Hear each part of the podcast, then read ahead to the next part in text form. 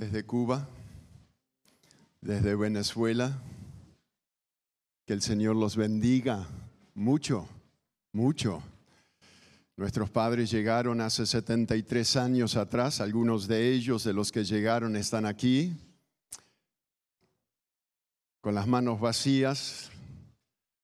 Me contaba mi mamá ayer que fuimos a Colonia, al galpón donde los llevaron y algunos llegaron sin poder comprar ah, los platos, los cubiertos y comían de la lata de conserva especialmente aquellos que fueron a Arapey y ubicados allá en unas barracas militares en el norte del país, sin oportunidad de trabajo, sin oportunidad, pero llegaron como emigrantes. Plantaron una iglesia, plantaron otra iglesia, plantaron otra iglesia y plantaron otra iglesia y no se detuvieron. Y hoy llegan cubanos y llegan venezolanos y los bendecimos y decimos, pues hagan estragos en el reino de las tinieblas, ah, sigan bendiciendo nuestra nación.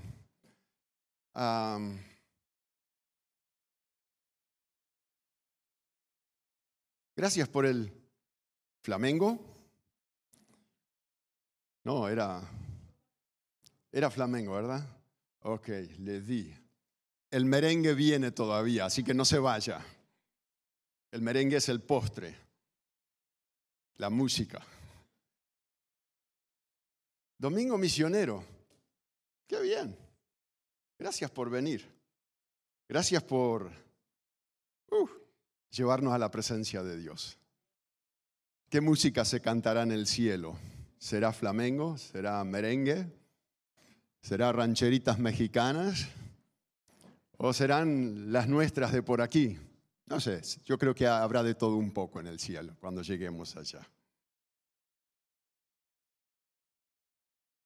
Domingo misionero. Eh, antes de, ir a la palabra, eh, quiero orar tres cosas.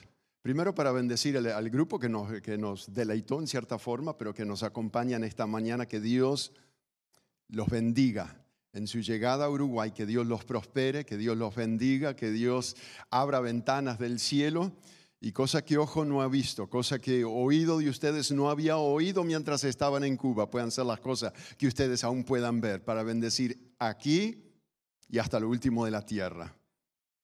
Quiero orar por ustedes, pero también quiero orar por la ofrenda, que ya no la estamos recogiendo en persona, pero hay dos ofrenderos allá en el fondo. Quiero bendecir la ofrenda. Queremos bendecir a nuestros hermanos. Esto no estaba ni siquiera en el programa, pero queremos bendecirlos también con una ofrenda a ellos. Ah, y queremos pedir la bendición del Señor sobre el mensaje en esta mañana. Si gusta ponerse una vez más de pie y luego...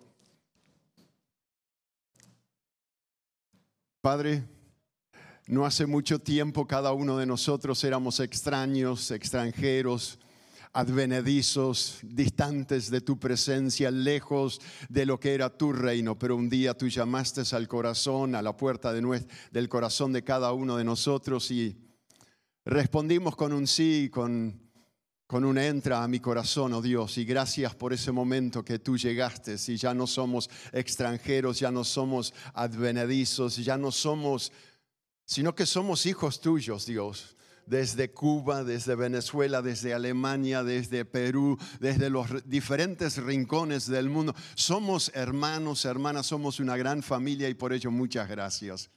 Bendecimos a nuestros hermanos que nos visitan esta mañana. Señor, ellos han llegado como inmigrantes a este país, pero tú los ves a ellos también como misioneros que han llegado a nuestro país. Bendícelos prospéralos. En esta fe que ellos tienen en ti, Señor, que se pueda multiplicar, que se pueda contagiar, que se pueda llegar también hasta el último rincón de nuestra tierra, Señor. Y pedimos, Señor, que tú añadas tu bendición a aquella palabra que tú has dejado con nosotros, que sea bendición a nuestros corazones en esta mañana misionera, Señor. Te lo pedimos, oh Dios, y te damos muchas gracias. Y todo el pueblo dice, Amén, amén. Puede tomar asiento. Iba a decir, dele un beso al que está al lado, pero eso lo hay que, eso hay que, el beso uruguayo, ¿verdad? Eso hay que dejarlo para no sé, el siglo que viene o algo así. Es la iglesia que más piña se da, esta iglesia, ¿no? Nos estamos dando piña desde que llegamos hasta que nos vamos.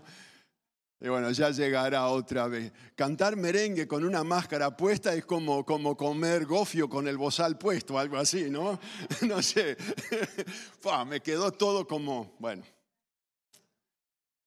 Misiones. Eh, ¿Por qué misiones? Eh, después tenemos la Santa Cena que vamos a celebrar. Eh, y después de la cena hay un merengue, un, canto especial de parte del grupo otra vez y luego nos vamos al fondo y ahí pues habrá de todo lo que se come en las diferentes naciones, hormigas, gusanos, ah, todo eso que el misionero tiene que comer por lo menos tres veces para que el pueblo donde uno va le diga bienvenido, ahora sí eres del pueblo que come. A ver qué nos sirven allá en el fondo después. ¿Por qué misiones? ¿Por qué? ¿Por qué creemos? ¿Por qué predicamos? ¿Por qué? Bueno, ¿por qué predicamos misiones? Si no predicaríamos, si misiones no estuviera en la Biblia, eh, no tendríamos Biblia. Si sacamos nosotros lo que es el tema de misiones de la Biblia, creo que nos quedamos, como alguien dijo, con la tapa de la Biblia. Y nada más. Y nada más porque desde Génesis hasta Apocalipsis, la Biblia es un, es un libro misionero misionero. Dios, un Dios misionero, se perdió el primer hombre, tu bici, bici, bici, bici, bici, nuestro primer hombre. Adán se perdió y dijo Dios, descendió Dios del cielo y lo vino a buscar. Un corazón misionero, buscar lo que se había, lo que se había perdido desde el principio. Dios, un corazón misionero, y nos sigue buscando. Y sigue buscando aquello que está perdido todavía hoy.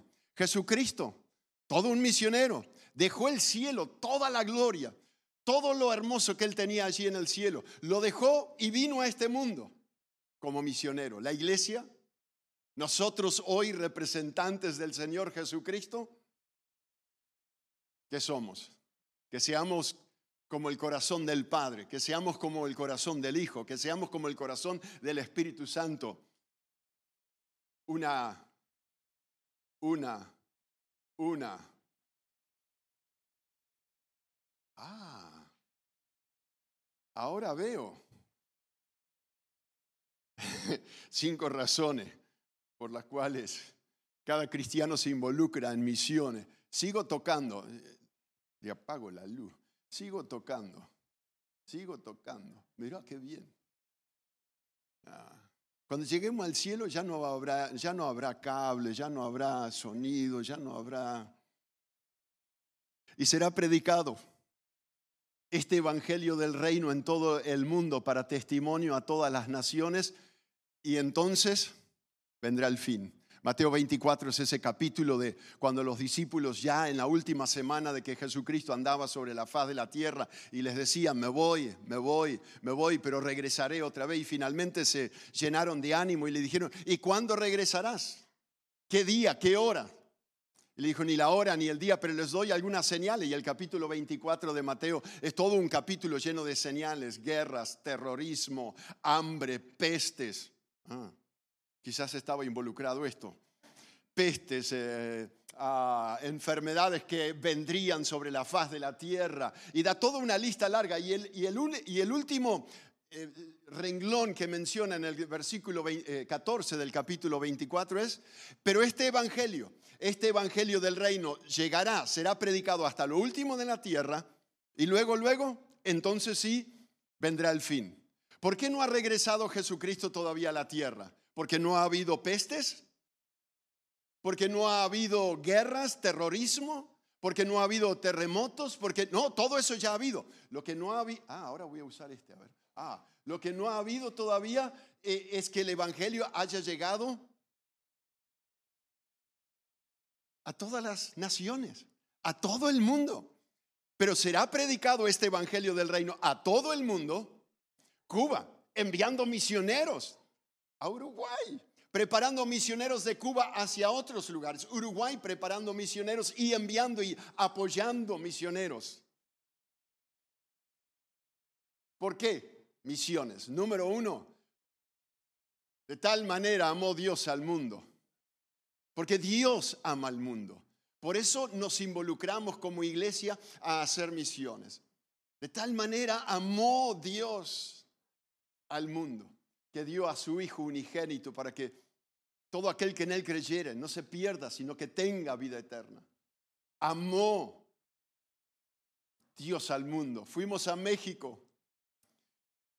No conocía en la región donde nos tocó ir, no había iglesia, por eso fuimos, no habían iglesias cristianas, no conocían la Biblia. Se convirtió un joven que se había ido de ilegal al norte, no sé si se había tomado el tren de ese tren de México que le llaman el tren de la muerte, que lleva emigrantes desde el sur de México hasta el norte, hasta la frontera y luego se cruzan. Gustavo también se tomó el tren y se cruzó al otro lado de la frontera a Estados Unidos. Y en Estados Unidos no le llovió la plata, pero sí le llovió la presencia, la salvación de Dios se convirtió a Cristo y se convirtió totalmente, enteramente a Dios a tal punto que en poco tiempo él dijo, tengo que regresar a mi pueblo que no conoce nada de Dios, que nunca ha escuchado del amor de Dios, para llevarle, y en un dos por tres se convierte en mi pueblo, mi familia, mi pueblo. Regresa al pueblo, lo, lo conocimos cuando él regresa a su pueblo, a 1500 kilómetros de la frontera. Y enfrente a su casa había una, una, señora que cada año ponía una virgencita, una virgencita, pero una virgen grande, así, eh, la, imagen de la virgen, la, la diosa del cielo y la, la guadalupana, la famosa, la reina del cielo, y tiene unos cuantos nombres, la salvadora de México. Y Gustavo ahora convertido, la vecina viene y le dice, Gustavito, Gustavito, me pones la Virgen. Y era todo un altar que había que armar en la esquina de su casa y, armarla con flores, con plantas y nada todo el mes de noviembre, que era el día del mes de la Virgen. Y bueno, y ponerla. Y Gustavo dice, ¿cómo le hago ahora? Yo ya no puedo levantar altares a la Virgencita. Yo conozco al Salvador, yo conozco a Cristo, yo conozco a aquel que me ama. Ya no ando con con segundas y terceras para llegar a Dios. Ahora reconozco que solo hay un camino. Y le esquivó hasta, hasta la fecha que había que ya tener la lista y cuando llega a la casa, wow, estaba el altar levantado. Ay, Gustavo se incomodó. Gustavo era aquel que le, le había levantado el altar a la Virgen desde que era niño chiquito a la vecina de enfrente.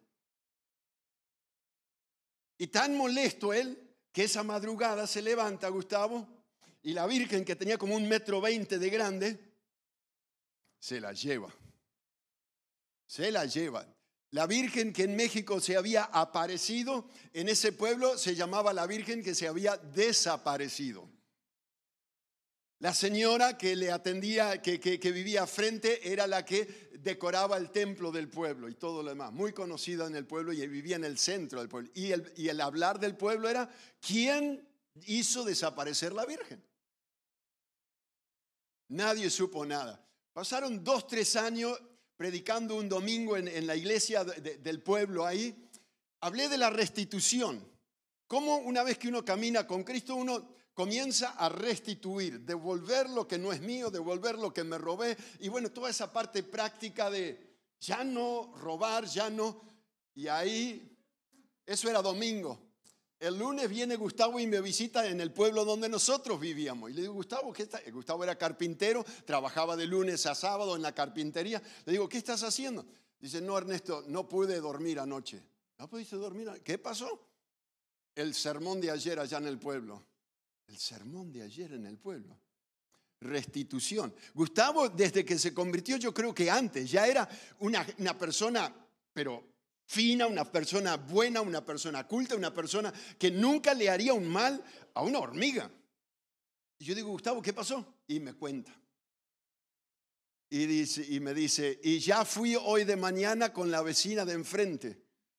¿Qué pasó? Después que me cuenta lo que él había hecho, que yo no tenía noción alguna de lo que él había hecho, dice, ¿te acordás en mi carpintería? Yo tenía un cuadro grande y el versículo, porque de tal manera amó Dios. Ah, claro, un, cuadro hermoso, eh, talado a mano y todo, con el versículo adentro. ¿Sí? ¿Cómo no me voy a acordar? Bueno, ese marco era donde estaba la Virgen adentro, pero yo le puse el versículo adentro. ¿Y qué hiciste? Bueno, fui con el cuadro grande, me crucé todo el pueblo y le llevé Juan 3:16, le digo, vecina, mire, reconoce esto. Y ella, porque de tal manera amó, ay, qué canto más hermoso, nunca lo había visto, dice, que ha dado a su hijo, ay, qué bonita canción, que ha dado a su hijo un hijo, ay, qué bonito, que todo aquel que, ay, nunca lo había visto, nunca lo había escuchado Ay, qué canción. ¿Dónde está esa canción? Y Gustavo le explica el versículo que eso está en la Biblia, el amor de Dios, y la señora empieza a llorar. Y después que llora y todo lo demás, y, le cae un 5 de lo que dice el versículo, Gustavo le vuelve a decir, mire el cuadro. Y mira el cuadro tres, cuatro veces y, se, enchufa ella en el canto, en el versículo. Y finalmente dice, mire el, mire el cuadro, mira el cuadro. Pero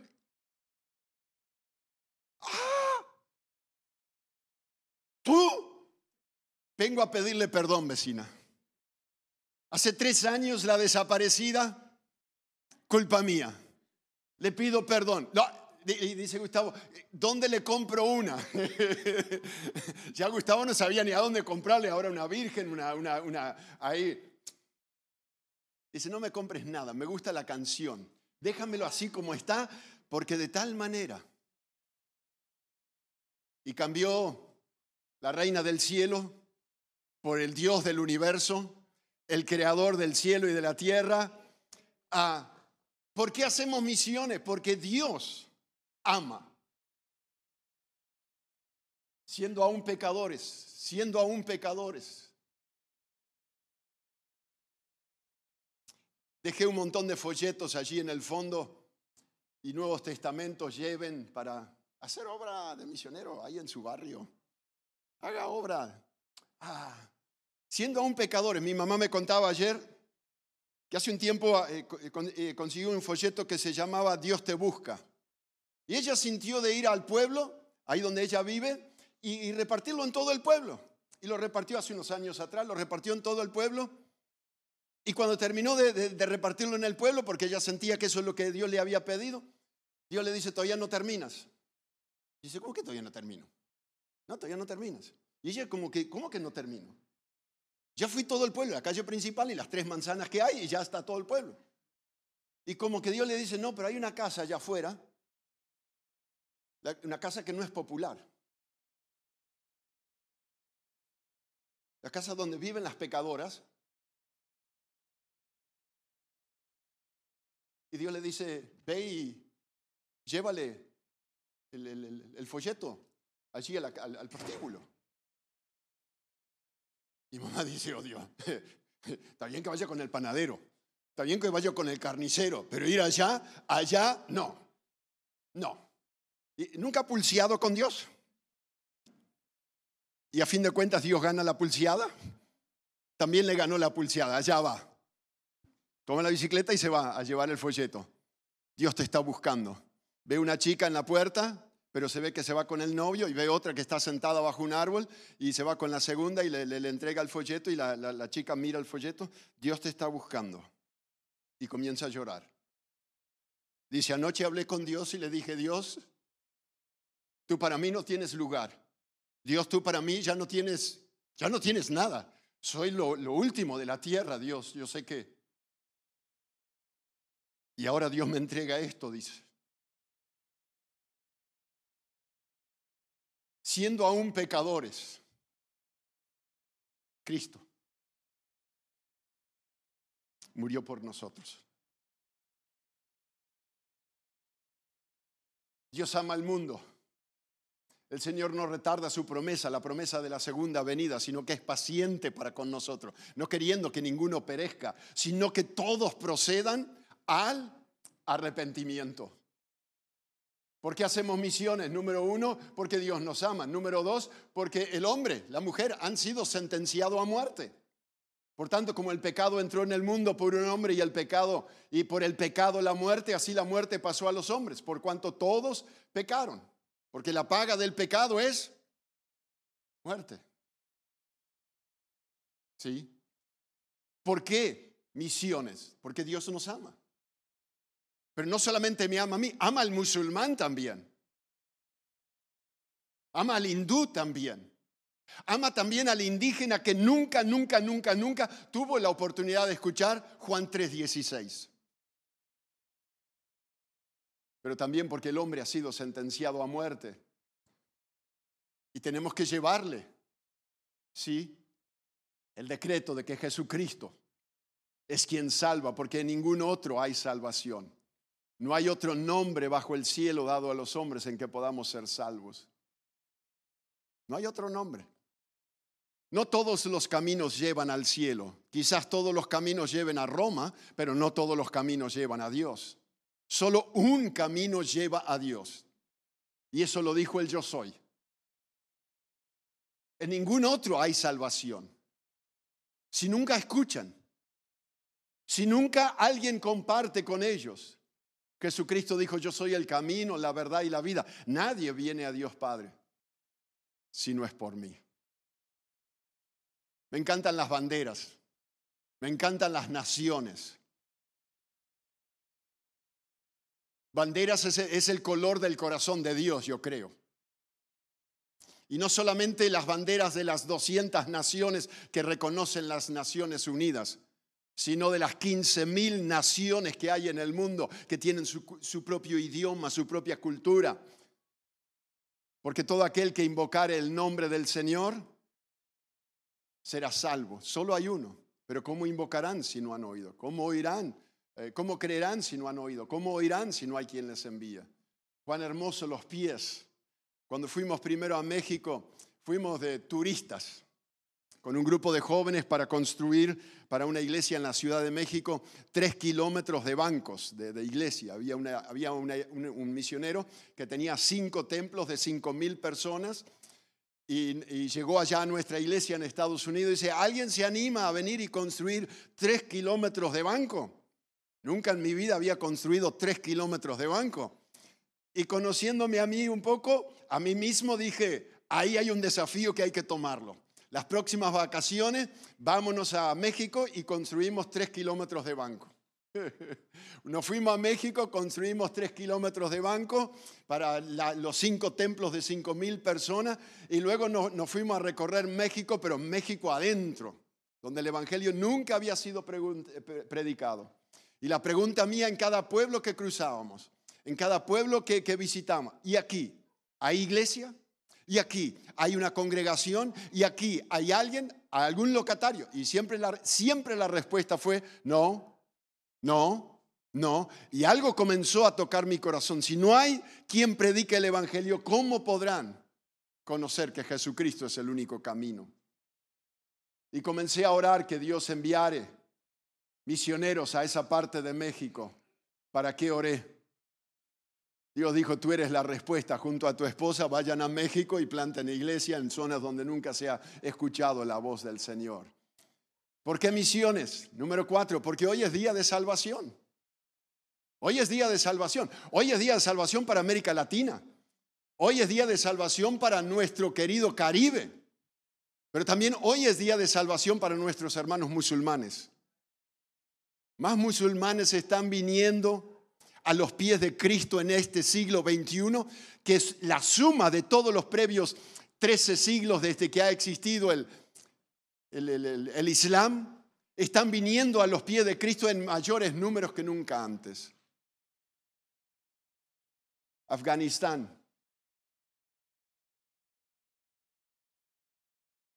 Veinte años ellos tuvieron una ventana de oportunidad para poder predicar a Cristo.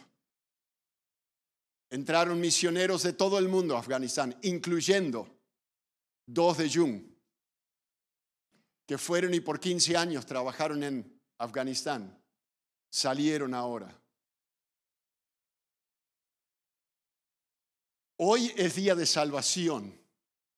Miles de afganos se convirtieron. Si esto para nosotros es la semana de oración por la iglesia perseguida, para ellos es el pan de cada día. El próximo golpe en la puerta puede ser que les pidan negar la fe o pagar con su vida. Pero hoy es día de salvación. Y aquí ahora el tiempo aceptable. He aquí ahora el día de salvación. ¿Por qué misiones? Por último, porque papá lo dijo. Yo me crié en un hogar alemán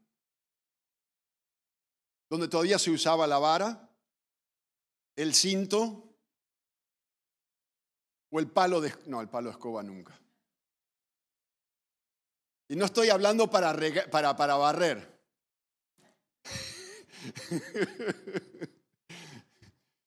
Te decía que hagas algo, o lo hacías, o lo hacías.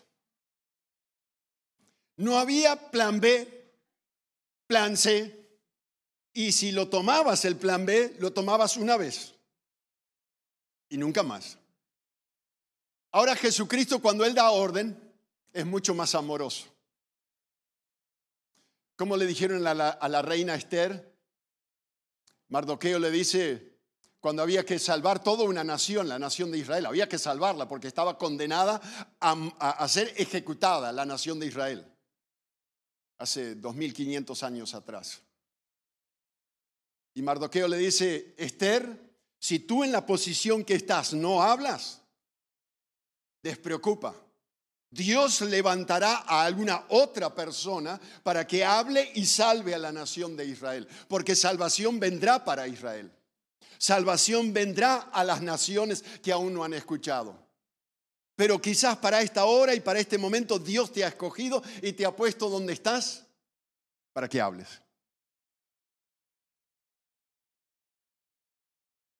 ¿Les cayó el 5? quizás para esta hora Dios nos ha escogido, me ha salvado para poder ser ese hijo, esa hija obediente que lleva un folleto, que lleva una palabra. Por tanto, id, hagan discípulos a todas las naciones. Vayan por todo el mundo y prediquen el, movimiento em, eh, migratorio hoy por hoy. Es algo nunca, nunca antes visto en la historia del mundo. Los millones de personas que se están moviendo.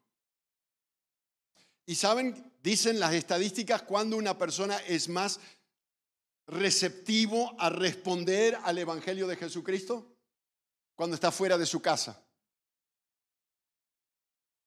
Cuando quizás no sabe de dónde vendrá el próximo plato caliente de, comida y viene el, el cristiano de al lado y le dice, te traje un pan.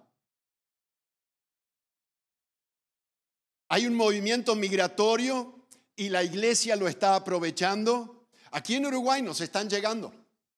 Gracias a Dios por los alemanes que llegaron, gracias a por los cubanos, los venezolanos que están llegando. Se parecen todos igual, no sé cuál es el venezolano aquí. Son mis hermanos.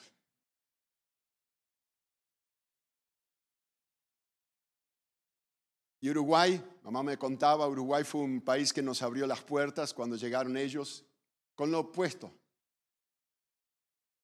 Recibió al emigrante con, con brazos abiertos y no solo con brazos abiertos. La iglesia en Montevideo, después la iglesia en Colonia los acompañó en los primeros pasos, en, las primeras dificultades. ¿Ves un emigrante? ¿Lo ves con un turbán? ¿Lo ves a ella tapada hasta aquí, de alguna forma. Algún vecino tuyo, un inmigrante que, acaba de llegar. De orar por ellos, orar por las naciones. ¿Me seréis testigo en Jerusalén? Eso es en casa. En Judea, eso es Argentina y Brasil y Samaria. Eso es Venezuela. Y hasta lo último de la tierra. Comenzando desde aquí, vamos a salir. ¿Por qué hacemos misiones? Porque Dios ama al mundo, ama a las naciones. ¿Por qué hacemos misiones? Jesús lo ordenó. No hay otro camino fuera de Jesucristo. El hombre está condenado y el día de salvación no es mañana, es hoy. Y que el movimiento migratorio pueda encontrar la respuesta en la iglesia del Señor Jesucristo, en un abrazo, en una ropa, en, un, en algo tangible que les ayuda a ellos a salir adelante. Misión, una tarea de cada uno de nosotros. Yo puedo orar. Prendes la noticia y escucha 17 misioneros en Haití, secuestrados. Piden un millón de dólares por cada uno de ellos en pago para rescatarlo. Están secuestrados hasta la fecha, hasta este, en este momento. 17 misioneros que van a trabajar en un orfanato a Haití son secuestrados.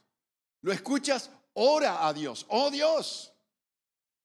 Eleva delante de Dios una oración. Escuchas una noticia, Afganistán, decapitando a los cristianos. Órale a Dios. No una semana de oración por los cristianos perseguidos, pero que aquellos que sufren la persecución toda una vida.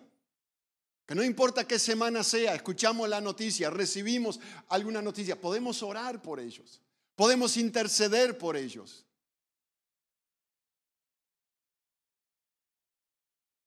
Orar por las naciones, pídeme y te daré naciones. ¿Qué estamos haciendo en cuanto a la oración por las naciones? Podemos orar, debemos orar, es un privilegio orar. Ahora cuidado, yo comencé orando por México y al rato estaba en México. Comienzas a orar por Tayikistán, a ver dónde vas a parar, hermano. Pero eso déjalo en las manos de Dios. Él conoce los planes, Él conoce los caminos. Yo puedo dar. Y ahí estoy hablando de esa ofrenda que depositamos de un misionero uruguayo que usted conozca. Que no sea la ofrenda solamente para ese misionero cuando está en casa, pero que también pueda seguir comiendo cuando está en el campo misionero. Y hoy por hoy tenemos misioneros en el mundo musulmán. Tenemos misioneros uruguayos en el mundo hindú. Tenemos misioneros en el norte de África. Tenemos misioneros uruguayos que están saliendo fuera de frontera. Podemos orar por ellos, podemos dar. Y luego Aquí en la parte, quizás a aquellos a quienes Dios llama para salir, los prepara, los entrena, los equipa. Y vemos el fruto que producen aquí en casa y decimos, pa, si esto puede hacer aquí en casa, ¿qué no podrá hacer allá? Y hay de aquellos que Dios envía. Jesucristo dijo, orad al Señor de la mies, que Él envíe obreros. Y el padre pregunta, dice, ¿a quién enviaré? ¿Quién será el que ha de ir? Y Isaías respondió y contestó, heme aquí, Señor. Envía a mi hermana. Yo no sé por qué es, pero si el mundo musulmán es el mundo donde estamos hablando de misiones, ¿sabía usted que más mujeres hay en el mundo musulmán sirviendo a Cristo que hombres? Como que hasta más valientes son ellas. Dios las bendiga. Pero cuando Isaías responde, no dice envía a mi hermana, ella dice, Señor, heme aquí, envíame a mí. Quizás para empezar es con tu vecino, para empezar es con tu barrio. Ah. y será predicado. Es una promesa de Dios, es una profecía de la palabra de Dios que también se va a cumplir será predicado este Evangelio del Reino hasta lo último de la tierra y después el Señor vendrá y después que Él vendrá, miré y una gran multitud, unos con violín, otros con la cajón, otros con la guitarra, otros con quién sabe cuántos instrumentos, pero de toda nación, de toda tribu, de todo pueblo, de toda nación, vendremos y estaremos y nos reuniremos alrededor del trono y al único que es digno de recibir toda la gloria, toda la honra, toda la alabanza. Lo bendeciremos, lo amaremos, le diremos gracias por un día haber llegado a este extranjero tuyo y haberlo hecho un hijo. Gracias Dios Padre.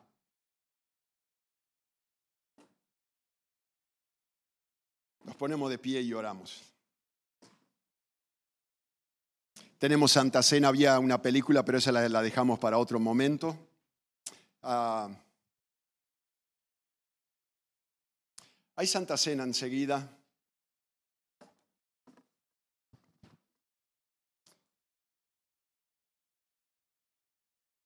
¿Por qué no cierras tus ojos allí donde tú estás? Y por unos instantes ábrele tu corazón a Dios y dile, Señor, hoy es domingo misionero, pero no quiero que sea solo un domingo, quiero que sea un estilo de vida mío. Por cuanto tú me amaste a mí, pero también amas al resto del mundo. Heme aquí, Señor, yo puedo orar, yo puedo dar, yo puedo hacer lo que tú quieras para que el Evangelio avance. Y en preparación a la cena, dile, Señor, examina mi corazón. Para poder participar con un corazón limpio y poder participar de bendición. Y es algo que es, es una invitación de parte del Padre para todos los hijos. Si en este momento tú dices, no, la regué ayer, ahora pídele perdón y dile, Señor, perdóname, límpiame.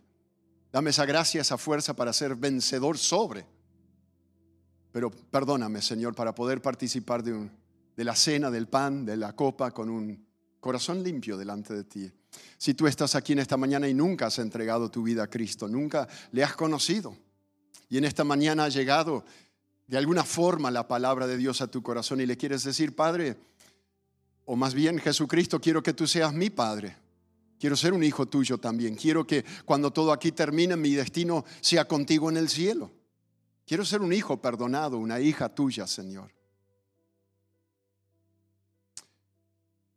Y si tú le ofreces esa oración, Él escucha. Y Dios Padre amoroso que te está buscando, que nos está buscando, Él no deja de buscarnos hasta tener ese reencuentro con Él. Y que esta mañana sea un reencuentro con Él. Dios, te damos gracias en esta mañana por tu palabra. Te damos gracias por poder celebrar con las naciones, poder celebrar a tu familia tan hermosa de todo de todo rincón, de todo pueblo, de toda lengua, de toda nación, de toda cultura, de todas las diferentes comidas. Padre, regocíjate entre nosotros en este día, Señor, y a ti ofrecemos lo que es nuestro corazón, nuestros pies, aún nuestro dinero para decir, Señor, que avance, que avance tu palabra, Señor, aquí en Uruguay hasta lo último, en nuestra América Latina hasta lo último, pero también en este mundo hermoso que tú has creado, que llegue el Evangelio hasta lo último de la tierra. Y que nuestra respuesta sea la de Isaías, heme aquí, Señor, envíame a mí. Amén. Puede tomar asiento.